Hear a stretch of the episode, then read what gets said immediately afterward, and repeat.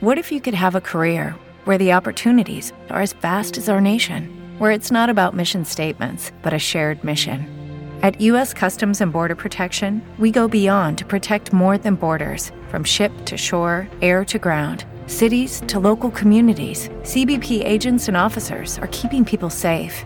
Join U.S. Customs and Border Protection and go beyond for something far greater than yourself.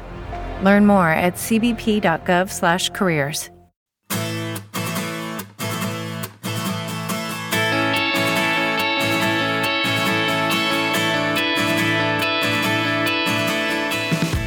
Bienvenido a Eureka, un podcast de Emilcar FM sobre innovación, productos y curiosidades sobre los mismos. Mi nombre es Fran Molina y si me lo permites, estaré encantado de poder compartir contigo este espacio de entretenimiento y aprendizaje.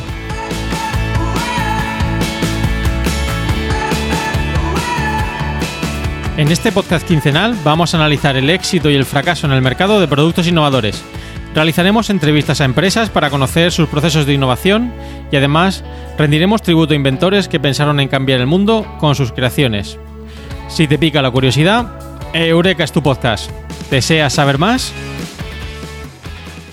¡Eureka! Hola, ¿qué tal? Estamos en Eureka, capítulo 22, y hoy tengo la suerte de hablar junto con Antonio Rentero, eh, un compañero de Milcar FM, con su podcast preestreno, de un tema apasionante como es la innovación en el modelo de negocio. En este caso vamos a hablar de Netflix. Pero antes de entrar en detalle, si os parece, como estoy aquí con Antonio, lo mejor y lo que procede es que se presente él. Hola, buenos días. Mm, Primero, seguramente aquí en Emilcar FM, eh, esto es como lo de Troy McClure en Los Simpsons, seguramente me recordaréis de otros podcasts como preestreno, eh, pero debo decir que además de que me haya invitado esta mañana Fran Molina a estar aquí, porque hago un podcast con noticias y la actualidad de cine y series de televisión, también debo recordar que yo he estado como una década escribiendo exclusivamente de tecnología en diversos medios, como va a ser eh, Gizmodo, Uber Gizmo, mantengo semanalmente una sección que es El Hombre 2.0 en Onda Regional de Murcia, donde precisamente lo que hago es eh, informar de la actualidad sobre el mundo de tecnología. Y claro, aquí se juntan esas dos pasiones esos dos intereses, que es la tecnología por un lado y el cine y las series de televisión por otro, con una empresa que también me imagino que es lo que trataremos hoy de dilucidar, si como innovación tecnológica es un buen ejemplo, si lo ha hecho bien, mal y qué alcance puede tener su evolución. Sin duda. Eh, coincido contigo. Bueno, eh, para aquellos que no hayáis escuchado todavía preestreno, aunque sabéis que lo he recomendado alguna vez en Eureka, os lo recomiendo al 100% porque estar con Antonio Rentero hablando de cine eh, y de otros, de otros temas es sin duda apasionante y una experiencia increíble. Y no lo digo solo porque está aquí delante, sino que... Sí, porque esto luego lo puedes editar, ¿eh? Sí. Pero es sin duda, sin duda increíble. Como bien dice Antonio, lo que vamos a hablar hoy aquí es sobre innovación en modelos de negocio, en este caso de la tecnología que incorpora Netflix. Eh, Sabéis que hemos hablado mucho aquí en Eureka sobre productos concretos, hemos hablado del autogiro, como sabéis, un producto murciano, eh, productos muy singulares como son el paraguas Sense, etcétera. Pero queríamos traer el tema de la innovación el modelo de negocio y generar un pequeño debate sobre cuál es el futuro de, en este caso, de las plataformas de streaming en vídeo. Eh, la innovación en el modelo de negocio en sí misma lo que hace es transformar la lógica del negocio de una empresa. Podríamos hablar eh, de plataformas como son Uber o Cabify en el caso de transporte eh, público, etcétera. Podemos hablar de compañías aéreas como sería Ryanair, el tema del podcasting incluso, que transforma el modelo de comunicación en radio. Pero hoy vamos a hablar de Netflix, de plataformas de streaming online en concreto de Netflix. Yo quería en primer lugar preguntarle a Antonio cómo ve las plataformas de streaming online, cuál es su opinión, cuál ha sido la evolución y, qué le parece. Creo que eh, uno de los mayores problemas que tenían los detentadores de derechos de propiedad intelectual hace unos pocos años era la piratería. Era muy difícil obtener un rendimiento económico de un producto y, eso era porque había gente que se dedicaba a coger ese producto mm, de la forma que fuera, grabándolo en televisión o de un DVD que se hubiera alquilado o se hubiera comprado y colocarlo en internet a disposición de millones de usuarios. Eso realmente hace unos años uno de los, de los mayores problemas y una de las mayores fuentes de pérdida de posibles ganancias. Es decir, era un auténtico roto en el saco que podía contener todos los ingresos de productoras televisivas, quizá menos, pero de los grandes estudios de, cine y también el caso de la música.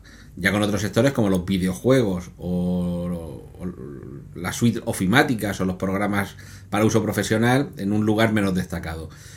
Claro, en muchas ocasiones el que había ido con una cámara a grabar en un cine una película también le estaba ofreciendo un producto malo, producto de calidad mala. Y en algún momento hubo alguien a quien se le ocurrió decir, bueno, y si esto lo ofrecemos en buena calidad, contando con todas las de la ley, con las autorizaciones pertinentes, y a partir de ahí ofrecer el mismo servicio, es decir, que no necesites ir a alquilar, que no necesites ir al cine a cambio de un dinero, que eso al final redunda en el beneficio de la, de la empresa que ha producido la película o la serie de televisión. Y además, con la calidad que muchos usuarios no le dan importancia, pero hay otros que sí se la dan, eso sería también buscar, eh, que eso me imagino que los expertos en marketing y en investigaciones de, mercado lo sabréis mejor, eh, eh, la distinción entre un utilitario de 12.000 euros y un vehículo de alta gama de un par de cientos de miles de euros. Seguramente con el segundo vas a tener menos clientes, pero seguramente le vas a poder meter más margen, porque alguien va buscando esa calidad y va a pagar por ella. Y el utilitario es algo que simplemente necesitas para moverte, para transportarte, para el trabajo, para el ocio, y no estás dispuesto a pagar tanto dinero. Claro, en el caso de las películas, es que es muy fácil ofrecer muy buena calidad de producto a cambio de muy poco dinero, gracias precisamente a la estrategia que, eh, que siguió Netflix. Netflix es una empresa que nace en el año 97 y su modelo de negocio era alquilar películas a domicilio, pero películas físicas películas en DVD que te mandaban en un sobre rojo, que era el primer emblema de la compañía y por lo que se la reconocía. Y ojo, porque años después de que Netflix es el paradigma del streaming y de que los contenidos te lleguen conectándote por internet, su modelo de negocio de alquiler de películas físicas en DVD enviadas por correo todavía le genera al año 150 millones de dólares de beneficio. Es decir, imaginemos hace 20 años lo que esto suponía. Pero claro, como decía, es muy, mucho más sencillo llegar a un acuerdo con el detentatario de los derechos eh, de propiedad intelectual, el mayor, estudio, productora o cadena de televisión, llegar a un acuerdo, lo vamos a difundir por este método y claro, la copia es impecable, o sea, esa copia no se gasta. Con el DVD que lo envías por correo puede llegar a romperse, puede llegar a desgastarse, puede llegar a deteriorarse, pero la copia que tienes en un servidor, si se te viene abajo el servidor, al lado tienes otro que tiene la copia de seguridad, ¿de acuerdo? Y claro, con eso lo que te puedes permitir es abaratar muchísimo los costes. No tienes eh, un soporte físico que mover, no tienes un stock, porque claro, eh, la película de moda que acaba de salir eh, para alquiler, damos por sentado que habrá millones de clientes de Netflix, digo, en el modelo de enviar películas por correo, que lo querrán. Esto era replicar el modelo de los videoclubes. Cuando salía la película no sé, el Titanic del momento, claro, tenías colas de gente que querían alquilarla, necesitabas acumular un stock. Ahora no hay problema.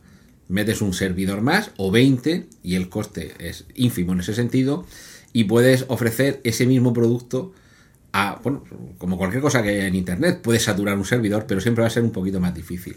Y en el momento en el que no haya tanta demanda, me imagino que esto lo tendrán estudiado en Netflix, ya no hace falta que le dediques un servidor de tanta potencia a la película que acabo de estrenar, a Los Vengadores 4, porque cuando se estrene Los Vengadores 4, me imagino que haber unos meses de un tirón tremendo, pasados esos meses bajará y será tan sencillo como en ese mismo servidor poner Los Vengadores 5, que es la que entonces quiere, quiere ver la gente. Claro, ese modelo de negocio al principio parecía un poquito extraño, pero comenzó a funcionar muy bien, precisamente porque por muy, grande que sea la población interesada en no pagar por un servicio, empezando en un mercado tan grandísimo como es el de Estados Unidos, como mercado único me refiero, claro, tienes un universo potencial de, digamos, 120 mm, millones de hogares. En 120 millones de hogares, con que tengas un 2% de potencial público interesado, pues claro, que estamos hablando a lo mejor de 10 millones de personas, a los que si les cobras 6, 6 dólares al mes, pues es que estás ingresando 60 millones de dólares al mes. Claro, esto a lo mejor en España mm, o en Europa nos puede resultar un poquito más extraño porque aunque tengamos un mercado único o un mercado común, realmente no está tan estandarizado. Hay cosas que no se pueden ofrecer en plano de igualdad desde el Cabo Norte hasta Gibraltar y desde Finisterre hasta bueno, hasta Turquía si alguna vez la dejáramos entrar en la Unión Europea tenemos idiomas diversos, culturas diversas y de esa distinción hace que sea mucho más complicado eh, ofrecer un único producto o un único servicio para todos. Eso Netflix lo supo ver muy bien, lo supo ver antes que nadie y además apostó por ello con confianza. También mm, muy derivado de la evolución tecnológica. En el año 97 que he dicho, que es cuando Netflix comienza a funcionar, dejaron transcurrir un año entero hasta que tuvieron página web. O sea, un negocio con esas ambiciones, con la vocación de servir a todo un, bueno, un semicontinente como es Estados Unidos de América, con un universo potencial de, de 200 millones de clientes, que tardes un año en tener página web, hoy es impensable. En el año 97 entraba dentro de lo, de lo normal. Mm. Y en, el caso de los videoclubs, porque ha sido interesante que lo comentara, obviamente la transformación, el nuevo modelo de negocio, esa innovación el modelo de negocio, lo que ha hecho ha sido desterrar los videoclubs tradicionales. Acabaron con Blockbuster. Efectivamente, terminaron con cadenas como Blockbuster. Eh, lo que ha hecho, obviamente, ha sido permitirnos ver esas películas que antes teníamos que ir, como bien decías, ir al videoclub, alquilar la película, mm. esperar que estuviera disponible, porque no siempre estaba disponible esa película, a poder hacerlo en cualquier momento, esa ubicuidad de poder eh, estar en un tren y descargar la película y verla tranquilamente mientras vamos de viaje. Eh, ¿Cómo crees tú que esto puede afectar? Porque, claro, obviamente aquí hay diferencias culturales, como bien comentas, eh, no es lo mismo hablar de, en el caso de, España o Europa con Estados Unidos. ¿Cómo puede afectar esto a lo que es el mundo del, cine? Porque mm. decías antes muy bien, claro, hay gente que, que, pirateaba esas, esas películas, pero hay gente que sigue grabando las películas en el cine con su cámara y hay gente muy, muy deseosa, muy ansiosa por ver esas películas incluso antes de que salgan en, Netflix o, en, alquiler en, en videoclubs tradicionales. ¿Cómo, ¿Cómo, crees que, ¿Hacia dónde crees tú que podría evolucionar esto? Es decir, ¿puede ser esto una amenaza para lo que serían las, salas de cine tradicionales, tal y como las conocemos, igual que ocurrió con los videoclubs? Quizá sería merecedora de otro capítulo de Eureka que hables de Movie Pass. Es un servicio que hay en Estados Unidos que te permite, mediante una suscripción realmente muy económica, creo que tiene por lo menos dos, si, no tres, tiene por lo menos dos, dos tramos que pagas, no sé si a lo mejor son 6 o 7 dólares al mes, y tienes derecho en una de ellas a una película diaria en el cine. No puedes repetir película, no sé si en, la, las siguientes 24 horas. Tiene ciertas limitaciones, pero básicamente te permite ir por unos 6 o 7 dólares al mes, te permite ir cada día a una película en el cine. Sí que es verdad que si quieres ver dos veces la misma película, tienes que ir dos días seguidos. O tiene alguna limitación en ese sentido, pero bueno, me parece más que razonable. Eh, y además demuestra que en un país como aquel, en un mercado como aquel, hay tirón, por poco que sea, para que una empresa así sea más o menos sostenible. En el caso de Netflix es que han sabido ver muy rápido que hay que ponérselo fácil y hay que ofrecer comodidad al cliente. Si ellos optaron por dar el paso siguiente a Blockbuster, que es que tú te desplazabas al videoclub, tú seleccionabas la película mirando físicamente en las estanterías y te llevabas la que estaba disponible, ese primer paso fue por catálogo, tú vas a ver las películas tú eliges la película y nosotros te la enviamos por correo y al cabo de unos días la depositas en el mismo sobre rojo que te la hemos entregado en casa, la depositas en el primer buzón de correos que encuentres y ya nos llegará a nosotros. Claro, esa comodidad, que la película te llegue a tu casa y que devolverla sea cualquier buzón de correos, eso ya, eh, claro, te está facilitando mucho la vida. Si el siguiente paso es que te sientes en casa a ver en la propia pantalla del televisor o en el ordenador ese catálogo y que en cuanto le des al botón empieces a verla, claro, al cliente es que ya más fácil no se lo puedes poner. Es posible que incluso con un precio un poquito superior hubiera seguido siendo un buen negocio. Pero enseguida se dieron también cuenta, y esto es parte también de otra política, que es los tramos de precios.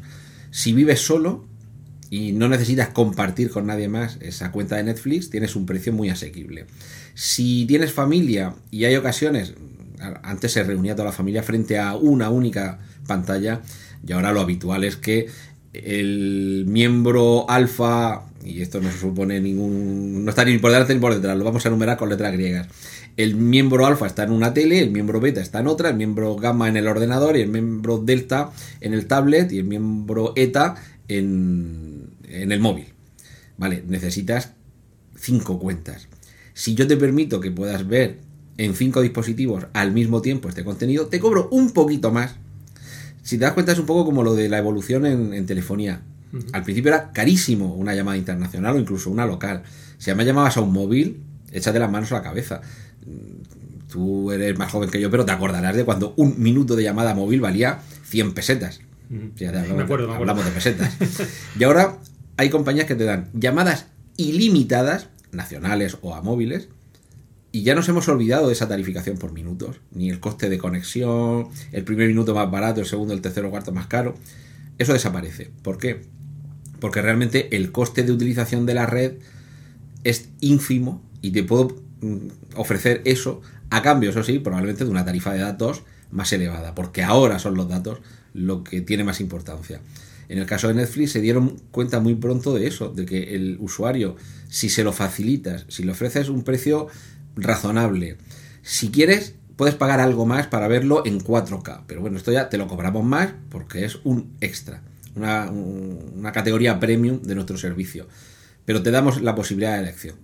No son muchas, o a lo mejor no sé si son tres tarifas distintas lo que tiene, pero te permitimos, te permitimos elegir lo que normalmente es lo que puede hacer falta en un domicilio. Un domicilio de una o dos personas, quizás lo necesiten ver en dos dispositivos distintos, una familia con un, por lo menos un par de hijos, que por lo menos pueda haber cada uno de ellos en un momento determinado una cosa distinta.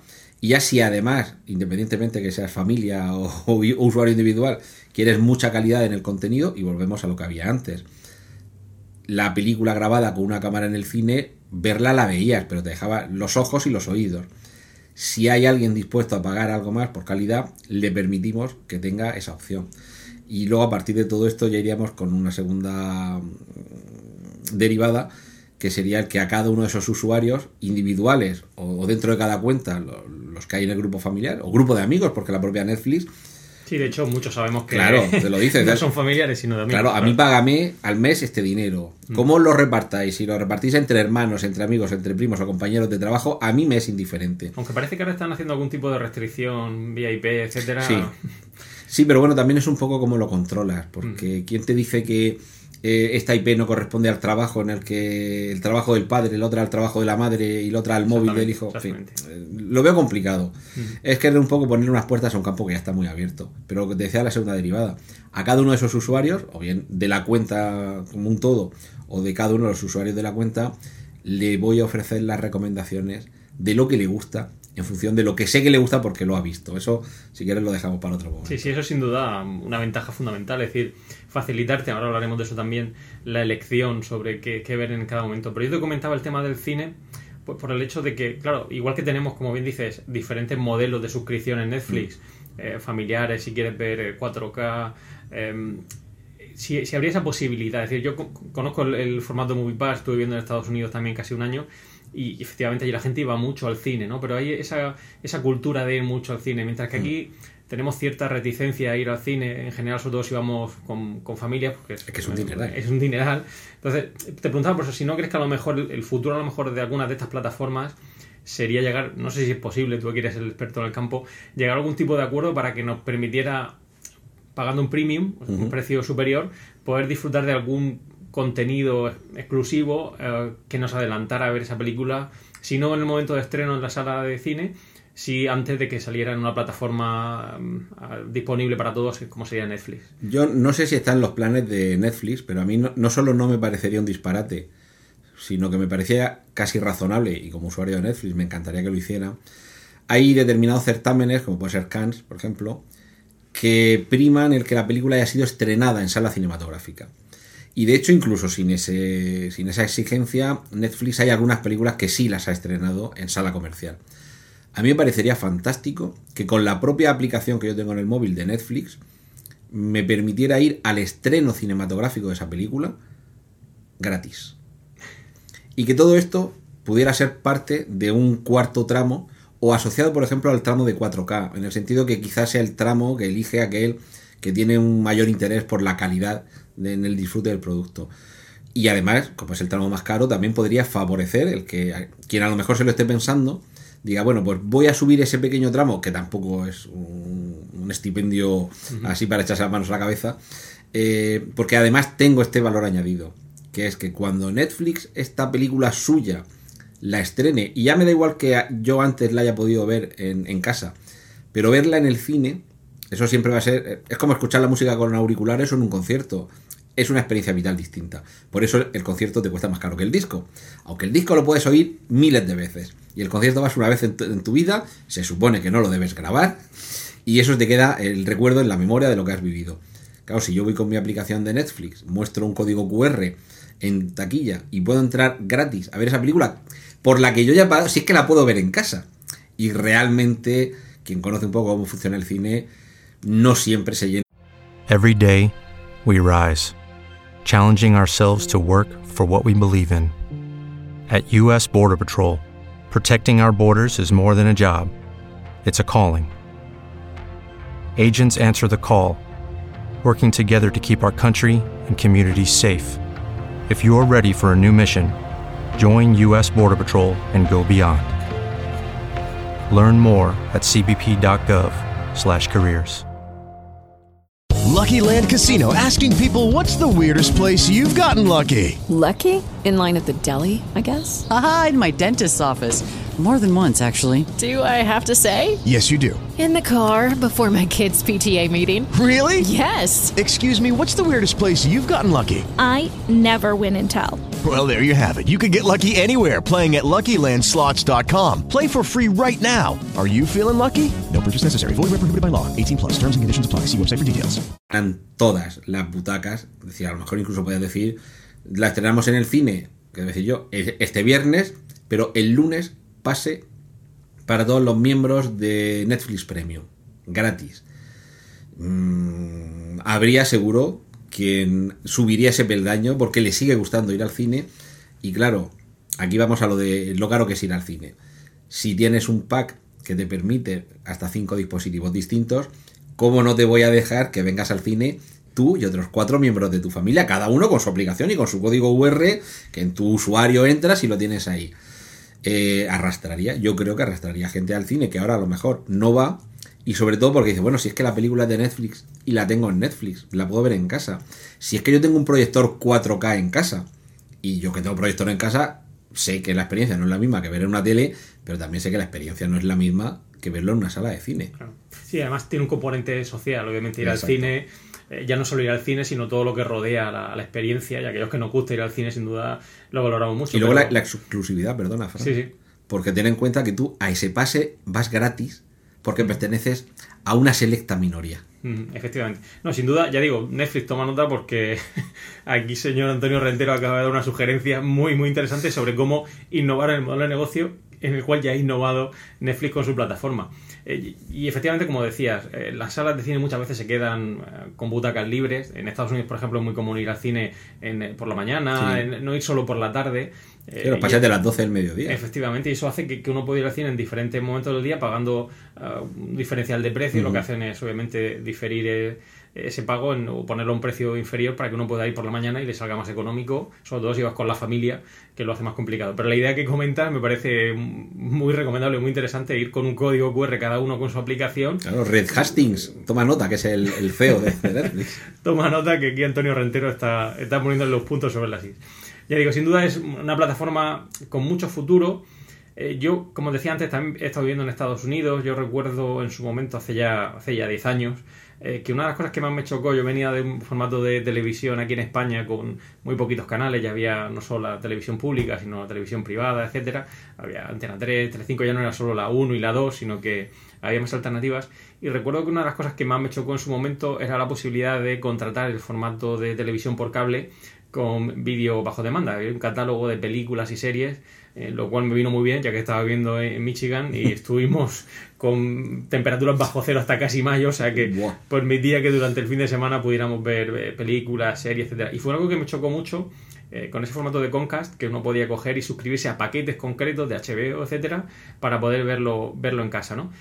Claro, ahora hay un artículo reciente, y lo comentaba antes con Antonio, que ha sacado, acaba de publicar The Verge, que, que lleva por título What the Golden Age of Streaming Could Be Coming to an End, es decir, realmente hay tantas... El fin se acerca. Sí, el fin se acerca. Esto parece un poco más como Terminator, ¿no?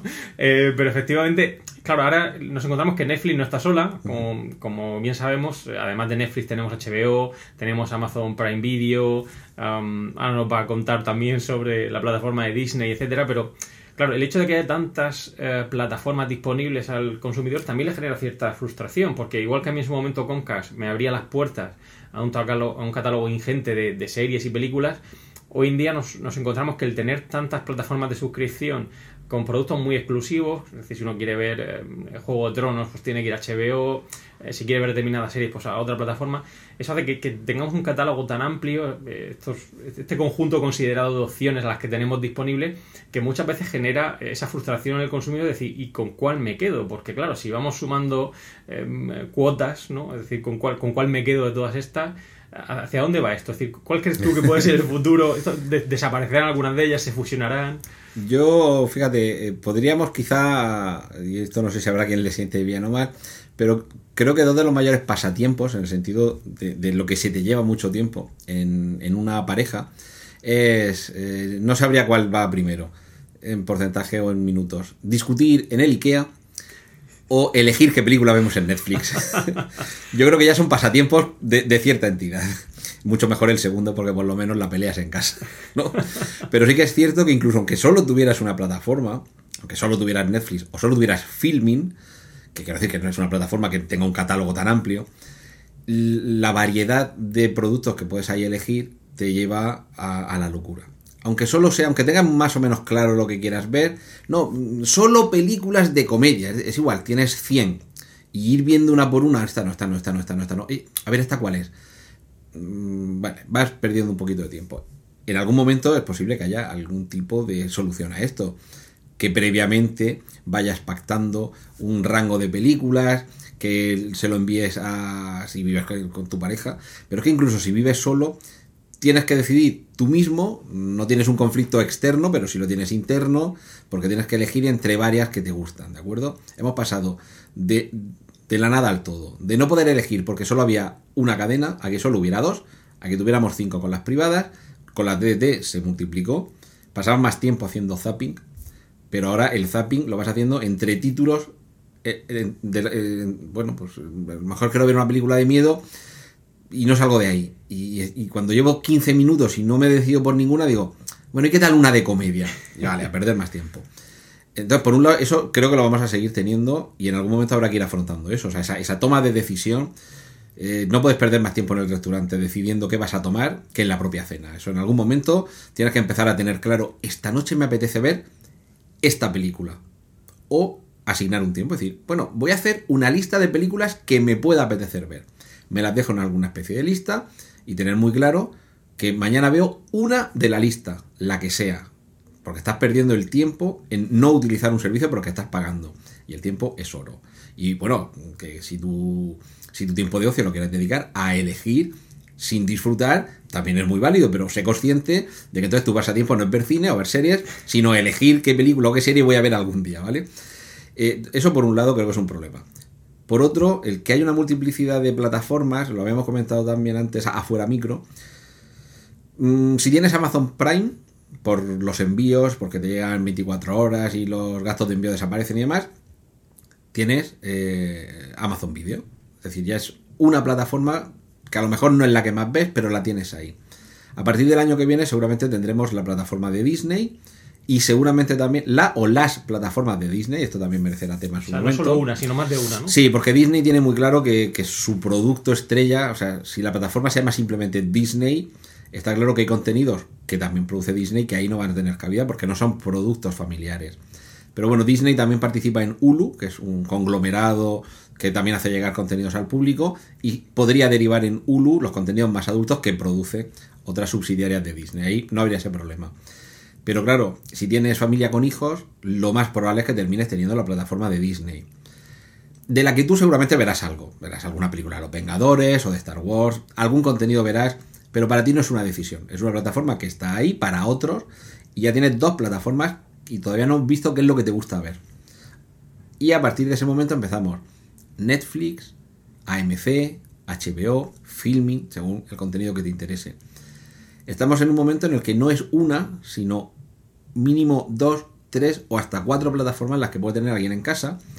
Hemos pasado en menos de una década de piratearlo todo por la cara a pagar a lo mejor 40 o 50 euros al mes para tener contenido de calidad, cumplir con la ley, que los creadores de contenido puedan seguir haciéndolo porque están recibiendo una retribución por sus esfuerzos y realmente de esta. No, pero es que no, tengo AMC por, solamente para ver The Walking Dead.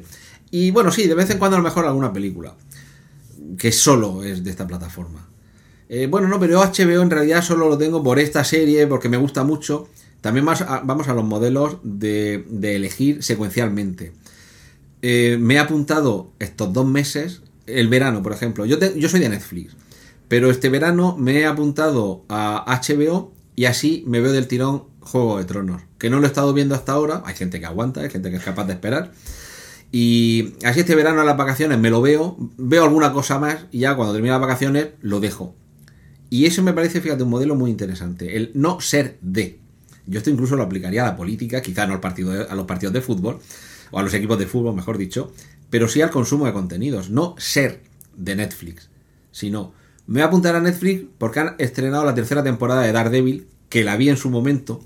Y además, como me he perdido, es decir, yo, la última temporada de House of Cards, y sé que han hecho dos o tres películas que están bien, me las he ido apuntando estos meses, aprovecho estos dos o tres meses, pago, que si al final te da lo mismo porque valen todas más o menos lo mismo. Pago Netflix durante estos dos o tres meses, aprovecho y consumo estos contenidos. Cuando termine, pues si han sido dos meses y has terminado un mes y medio, pues tienes todavía 15 días para curiosear un poquito y perder tiempo. Y cuando termine esos dos meses, te vas a otra o no te vas a ninguna, porque dices, no, ahora me vienen dos meses de mucho trabajo, por ejemplo, ahora me vienen los exámenes y tengo que estudiar o tengo que corregir y voy a tener dos meses que no voy a poder ver tantas cosas. Bueno, esos dos o tres meses no te abonas a nada, simplemente tienes Disney para que tus niños disfruten, o el canal Boeing, que, es gratis, y, dentro de unos meses empiezas otra vez. Y me parece que vamos a un modelo en el que ya la libertad está totalmente en la mano del consumidor.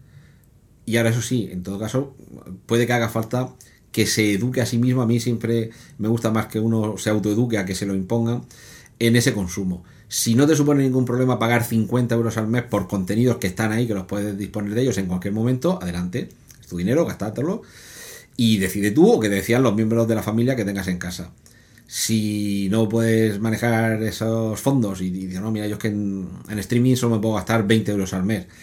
Esto me parece que en economía era lo del coste de suela de zapato, ¿no? Lo de dejar el dinero en el banco y que, que gane o pierda, o ir todos los días al banco a ver cómo están los intereses pues ahí será el coste de suela de zapatos, será el coste de, dedo en el ratón o dedo en la pantalla, de ir viendo cada mes pues parece que Netflix va a estrenar no sé qué, pues parece que HBO anda la nueva temporada de Westworld, la estrenan en abril. Bueno, pues ya para abril, con esto, esto y esto, me hago ahí un mesecito de HBO y en dos fines de semana, que eso también está derivado del streaming, los atracones, el binge watching, que es que lo estrenan este viernes, capítulo 1, capítulo 2, capítulo 3, y en el fin de semana te has ventilado una temporada entera.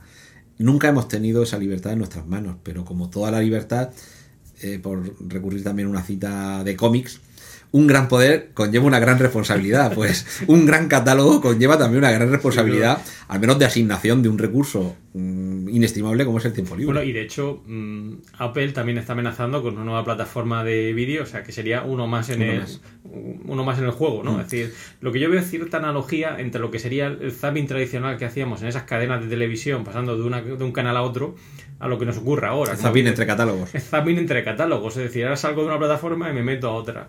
Por lo menos no pillan las cosas a medias. Tiene esa gran ventaja. Claro, efectivamente, y aquí puedes decir cuando empiezo, cuando le doy al play, pero no deja de ser un, zapping, un zapping entre, entre diferentes plataformas para aquellos que están suscritos a, todas las plataformas. O sea que al final lo que hemos hecho ha sido transformar el modelo de negocio de, televisión tradicional en este vídeo bajo demanda, en, que nos facilitaba a priori, como decíamos al principio, no tener que esperar a que nos llegara la película, ya fuera un sobre rojo oyendo el videoclub, a una situación de pérdida de tiempo en la que vamos moviéndonos entre una plataforma y otra para ver qué ver ese, ese día, ¿no? Entonces, realmente, y bueno, y esto ya algunos amigos y me lo han comentado, claro, con el plan familiar esto acaba derivando, como bien decías antes de las discusiones, en un plan familiar en el que em, la mujer tiene un plan, el marido, o sea, la mujer tiene uno, el marido tiene otro y cada uno está sentado en el sofá viendo, una, cosa, distinta. ¿no? Entonces, eh, realmente es algo sobre lo que deberíamos reflexionar, es decir, hacia dónde va este mundo, hacia dónde evoluciona esto, si, si van a converger, si, si va a haber una sola, no sé si Apple a lo mejor que, ya tradicionalmente parece que está siendo un late entrant en, el mercado, un, rezagado, eh, va a dar con, la piedra filosofal, filosofal sobre cómo va a ser esto, pero sin duda ahora mismo el catálogo es eh, muy ingente y más con las nuevas plataformas que has comentado. Apple, su estrategia parece ser no solo ofrecer sus contenidos propios, sino una plataforma que permita eh, suscribirse a contenidos de terceros. Por hacer un paralelismo aquí en España es como si te pusieras el Apple TV, el cacharro, el dispositivo en casa, y además de acceder a los propios contenidos de producción propia de Apple, también pudieras pagar Gold TV hmm. en ese mismo dispositivo y en la misma cuenta. Apple, esto siempre ha funcionado muy bien, lo de generar en, esa única cuenta, en ese único Apple ID, una fuente de ingresos propia a, partir de los ingresos que son para terceros. el modelo de negocio de Apple, de yo me quedo un porcentaje de tu aplicación, pero lo vendo en mi tienda, que no debería escandalizarnos a nadie, porque cuando tú vas al supermercado, el supermercado se queda parte del precio de la lata de guisantes secos que has comprado. Es decir, es llevar ese mismo modelo a, la compra virtual. Y fíjate, yo siempre he pensado que Apple iba a converger en su plataforma con Disney, por una razón muy sencilla, el tipo de público al que van dirigidos, no en el sentido del público infantil, sino eh, el contenido blanco. Apple ya ha dicho que no va a haber ni sexo, ni drogas, ni contenidos potencialmente controvertidos. Eso casa mucho con, con Disney. Disney hace unos meses ha despedido a James Gunn, director de Guardianes de la Galaxia 1 y 2, porque salieron a la luz comentarios que hizo en Twitter hace unos cuantos años, comentarios realmente ofensivos y muy, muy desagradables, seguramente no para llevarlo a un tribunal, a lo mejor para cogerle la mano y ¡ay, malo! Eso no se dice. Y ya está. Pero claro, Disney tiene una reputación que mantener y digamos que valoró. Mantengo en nómina a este señor que me ha hecho dos películas fantásticas, pero que va a haber un público al que le ha parecido muy mal cómo se expresa este señor y que es posible que no acuda a ver uno de mis productos si lo vuelve a dirigir este señor, o lo pongo en la calle porque una película del universo Marvel, eh, entre comillas, te la puede dirigir cualquiera, no porque cualquiera esté capacitado para hacerlo, sino porque la personalidad de esas películas ya viene muy predeterminada. Hay un poquito de margen para el estilo, pero ¿qué me vas a contar y cómo? Eh, está muy determinado. Ahí, exacto, no vamos a ver ni incesto, ni cómo matan a un niño delante de la cámara, esas cosas no las vamos a ver nunca en una película de Marvel, aunque veamos que una ciudad se destruye, pero vamos a ver a los miembros sangrantes y, hace un poco ese, equilibrio. Entonces, yo fíjate, lo que preguntabas antes, no veo que vayamos a una unificación de plataformas, sino más bien a que, o sea, de plataformas de streaming, sino que haya plataformas que permitan que te sea todavía más cómodo el poder saltar de una a otra o poder añadir la suscripción de una a la que ya tienes. Eh, creo que Apple, si consigue hacer eso, no dará con la piedra filosofal, pero sí sacará mucho oro. De acuerdo. Bueno, pues bueno, muchísimas gracias, Antonio. Podríamos estar aquí hablando sobre Netflix, como habréis podido comprobar, el dominio de Antonio Rentero sobre cine, cómics, etcétera, es, es increíble. Y, y ya digo, os animo sin duda a que escuchéis preestreno eh, Cinema TV, algún capítulo que hemos grabado juntos, porque sin duda vais a aprender mucho y vais a disfrutar a aquellos que os guste el, cine. Pues muchísimas gracias Antonio por este tiempo, por dedicarnos tu tiempo aquí para hablar en Eureka sobre Netflix y esperamos poder volver a contar contigo en el futuro. Cuando tú quieras, Fran, y si me permites por despedirme solamente dos datos. Uno, una rectificación que he dicho antes, que el alquiler de DVDs por correo le reportaba a Netflix 150 millones de dólares al año. Son 450 millones de dólares al año. Solo. Y porque veamos el tamaño que tiene ahora mismo Netflix, que es que es el paradigma de plataforma de streaming por algo. El 15% del ancho de banda total de Internet corresponde a Netflix. Y si segregamos por tipo de contenido, si nos centramos solamente en contenido de vídeo, el 25% del ancho de banda de Internet destinado a vídeo, el 25% se corresponde a Netflix. Es decir, hay todavía eh, muchos competidores, pero Netflix tiene mucho tamaño y cuando bendicen al agua será por algo. es decir, que sí hay que fijarse en alguien, fijémonos en, Netflix, en ese sector por lo menos. Y nada, Fran, encantado y ya sabes que a tu disposición siempre, que Eureka es eh, el blog de referencia en innovación y lo que haga falta. Eureka. Hemos llegado al final del podcast. Espero que te haya resultado interesante y que hayas aprendido algo más sobre Netflix del cual hemos hablado hoy. Te dejo en las notas del programa algunos enlaces interesantes que espero sean de tu agrado. Y ya sabéis, espero vuestros comentarios sobre este capítulo y la charla que hemos tenido con Antonio Rentero. Y siempre, siempre, reseñas en iTunes si creéis conveniente darnos estrellitas. Gracias por escuchar Eureka y espero vuestros comentarios sobre esto y otros temas relacionados con la innovación y los nuevos productos. Puedes realizar tus comentarios o contactar conmigo en la dirección emilcar.fm por correo electrónico en eureka.fjmolina.com y en los otros medios de contacto que encontrarás en emilcar.fm. Ya sabes, no olvides escuchar el resto de podcasts de Emilcar FM, donde podrás aprender muchos temas interesantes y de actualidad. Y tenemos dos podcasts nuevos, Iberoamérica de Cuento y Habitación 101, os los recomiendo. Y para terminar, como siempre, una frase célebre. En este caso, una frase enunciada por Bill Gates. Y dice así, la televisión no es la vida diaria. En la vida cotidiana, la gente de verdad tiene que salir del café, de la película, para irse a trabajar. Muchas gracias y propicios días.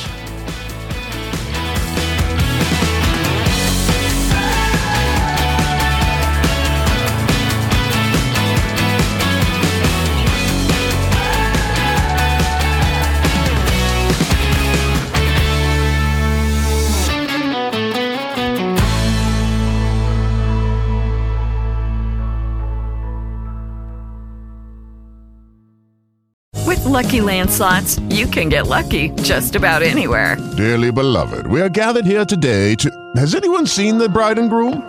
Sorry, sorry, we're here. We were getting lucky in the limo and we lost track of time.